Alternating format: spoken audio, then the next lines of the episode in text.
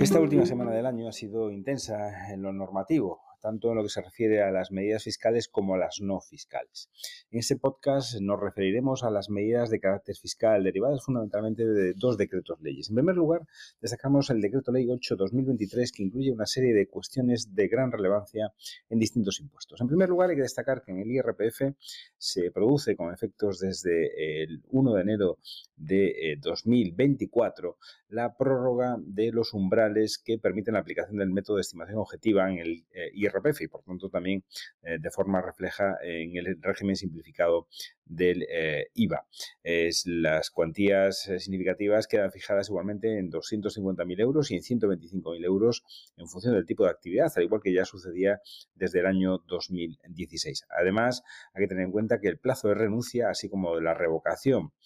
de la renuncia a método de estimación objetiva para el año 2024, se comprende desde el día 29 de diciembre de 2023 hasta el 31 de enero de 2024.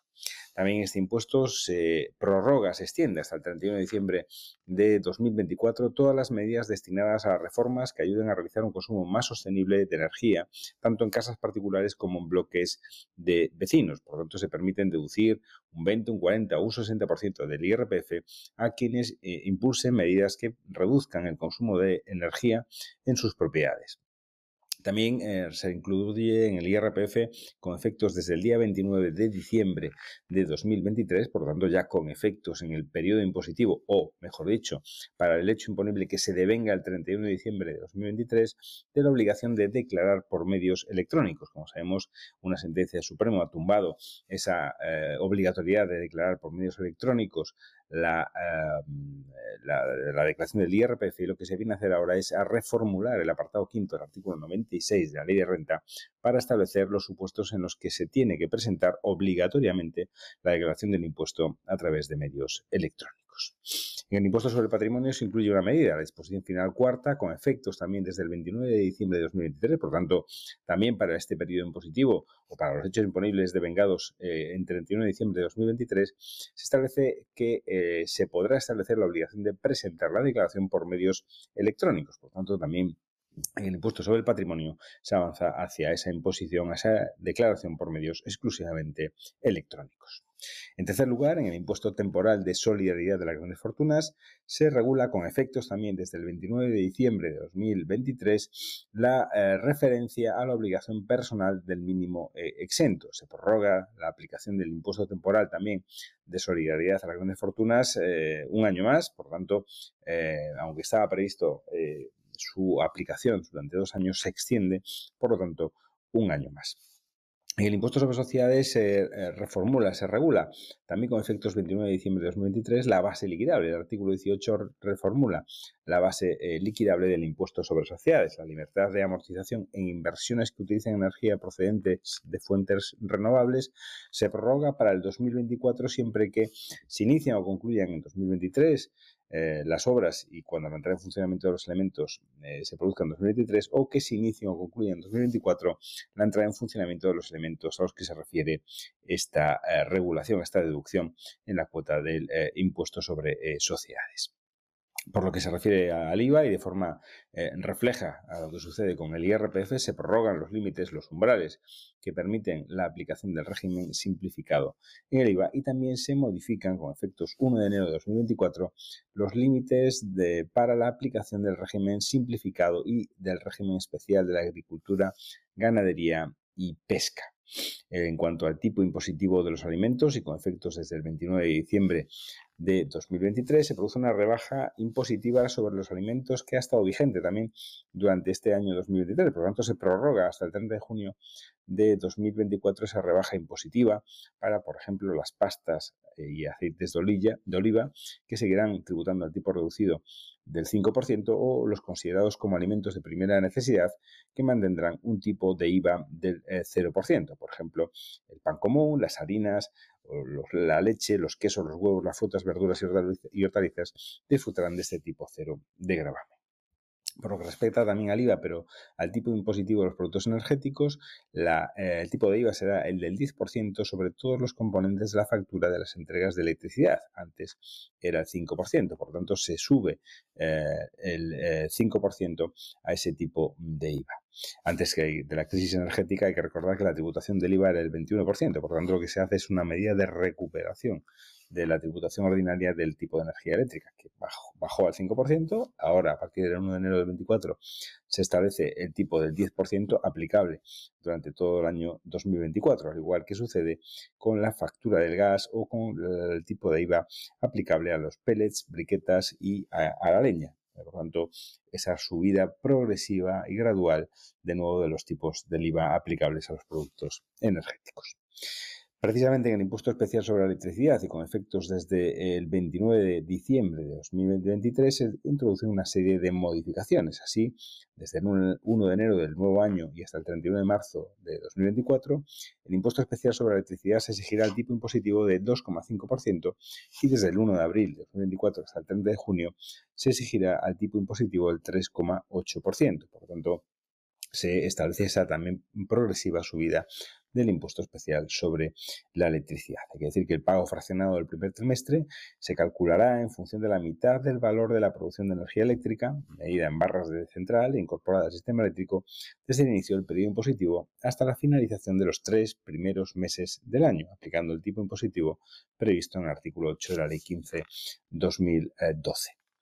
También se modifica el impuesto sobre incremento de valor de los terrenos de naturaleza urbana, esto es la plusvalía municipal, con efectos desde el 1 de enero de 2024, en lo que se refiere a los coeficientes a aplicar sobre el valor del eh, terreno. Por tanto, eh, se actualizan los coeficientes en el impuesto local de plusvalía. Eh, por lo que se refiere a los gravámenes temporales energético y entidades de crédito y de establecimientos financieros de crédito se prorroga a 2024 la aplicación de estos gravámenes llamados temporales, que como vemos se prorrogan un año más, eh, por tanto a 2024 eh, en su aplicación.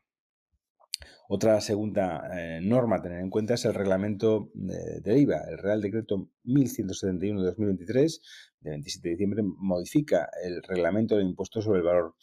añadido, aprobado por el Real Decreto 1624 de 1992. Eh, esta modificación que entra en vigor el 1 de enero de 2024 se refiere a distintos aspectos. En primer lugar, se refiere a los proveedores de servicios de pago en la línea de lo que establece la directiva y también en la línea también de lo avanzado por algunas normas forales ya publicadas. Por lo que se refiere a la normativa aduanera, eh, la Ley de Presupuestos Generales del Estado para 2023 ha introducido distintas modificaciones en la ley de IVA que exigían ya la adaptación del reglamento del impuesto sobre el valor añadido para armonizar y para aplicar el contenido de esa mm, reforma ah, y adaptarla a la normativa aduanera. También se modifica la base imponible en el IVA. Eh, las modificaciones también realizadas en la ley de presupuestos eh, en materia de recuperación por el sujeto pasivo de créditos incobrables precisan de una modificación del reglamento en relación con la base imponible imponible eh, en caso de créditos incobrables como consecuencia de un proceso de insolvencia. Se modifica también la regla de inversión del sujeto pasivo a los servicios de mediación eh, inmobiliaria, el procedimiento de devolución en el IVA y también se regulan otras modificaciones eh, en este Real Decreto de Modificación del Reglamento del Impuesto. Adicionalmente se modifica el Reglamento de Impuestos Especiales, eso sí, entrando en vigor el 20 de mayo de 2024 eh, para adaptar también estas normas de los impuestos especiales a las directivas eh, del IVA, puesto que esta directiva prevé que las unidades de envasado de los productos del tabaco se identifiquen de forma única y segura y registren sus movimientos a, fin de facilitar la trazabilidad y reforzar la seguridad de estos productos en la Unión Europea. Por lo tanto, esa trazabilidad que deben de tener algunos eh, productos se establece también en este reglamento que modifica los impuestos especiales en este caso. Se modifica también a través de este Real Decreto eh, los procedimientos amistosos en materia de imposición directa, con entrada en vigor a partir del 1 de enero de 2024. Y eh, en tercer lugar destacamos eh, una reforma normativa también producida en este caso por el Decreto Ley 6 de 2023 que afecta fundamentalmente al régimen fiscal de las entidades sin eh, fines lucrativos y a los incentivos fiscales. Esta modificación, aprobada en el Decreto Ley 6 de 2023, entrará en vigor el 1 de enero de 2024 y se refiere en primer lugar eh, a los requisitos de las entidades sin fines lucrativos. Las entidades deben perseguir fines de interés general, añadiendo la redacción dada por el Real Decreto, que pueden ser, entre otros, la defensa de los animales. Además, deben de destinar el 70% de las rentas e ingresos a la realización de los fines de interés eh, social, añadiendo también ahora que puede ser de forma directa o de forma eh, indirecta. Eh, estas entidades sin fines lucrativos deben de tener unos cargos de patrono, de representante o de miembro del órgano de gobierno de carácter gratuito, señalándose ahora que no tendrán la consideración de remuneración los cargos, los seguros de responsabilidad civil contratados por la entidad en beneficio de los patronos. También se establecen algunas explotaciones económicas exentas en el impuesto sobre eh, sociedades. Las rentas obtenidas por entidades sin fines lucrativos que provengan de la prestación de servicios de promoción y gestión de acción social, así como la asistencia social e inclusión social, van a estar exentas en el impuesto sobre sociedades. Del mismo modo, las explotaciones económicas de investigación, desarrollo e innovación siempre y cuando se trate de actividades definidas en el artículo 35 del impuesto eh, sobre sociedades. Y además se añade eh, que las explotaciones económicas de enseñanza, de educación de altas capacidades también van a estar exentas en el impuesto eh, sobre sociedades. Hay que añadir también que el artículo 129.3 de esta regulación establece una exención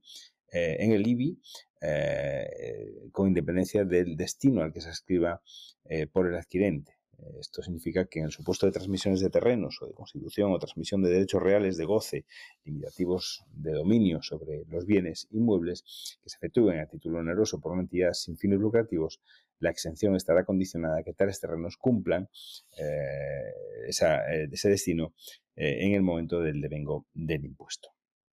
Se establece también la posibilidad de donaciones en especie y se amplía el porcentaje de deducción eh, del 80% de la cuota del IRPF que se aplicará sobre los 250 primeros euros, antes eran los primeros 150 euros, y que a la base de deducción que exceda de esos 250 euros se le aplicará un porcentaje de deducción del 40%, que antes era del 35%. De forma paralela, en el impuesto sobre sociedades incrementa del 35 al 40% el porcentaje de deducción sobre la cuota íntegra de estos donativos y también se modifica el porcentaje de deducción en el impuesto sobre la renta de los no residentes. Por último, y durante esta semana también, haciendo referencia a normas de carácter autonómica,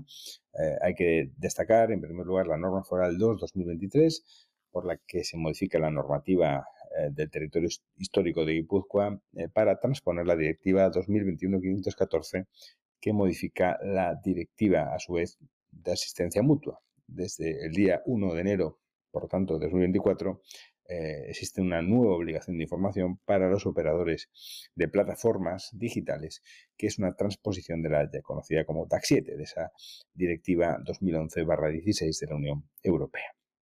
En otros ámbitos territoriales, en otras comunidades autónomas, hay que destacar, eh, en el caso de Canarias, la publicación de los módulos en IDIGIC para 2024 a través de una orden de 13 de diciembre de 2023 y también eh, en el arbitrio sobre importaciones y entregas de mercancías, una orden de esa misma fecha, de 13 de diciembre de 2023, se establece el ámbito objetivo de aplicación del régimen simplificado del arbitrio sobre importaciones y entregas de mercancías en Canarias. Respecto, de nuevo, a los territorios eh, forales, en Vizcaya se eh, aprueba la norma foral, se aprobó la norma foral 9 de 2023 del impuesto temporal de solidaridad de grandes fortunas y en Álava las obligaciones eh, censales se modifican a través del decreto foral 49 2023, además de aprobar otros modelos tributarios en la Diputación Foral de Guipúzcoa, el 189, el 270, el 172 y 173 eh, que se refiere en este caso a criptomonedas, el modelo 721 y 720, declaración informativa sobre bienes en extranjero y sobre monedas virtuales en extranjero, así como una orden sobre trazadores y marcadores que deben incorporarse a determinados hidrocarburos. Como podéis observar, bastantes novedades en esta última semana del año que nos acompañarán en la cena y aún seguro en la comida de Año Nuevo para digerirlas correctamente al inicio de este nuevo año 2024. Eh, por fin es viernes, que tengáis un largo y placentero fin de semana. Feliz Nochevieja, feliz Año Nuevo y volvemos en el año 2024.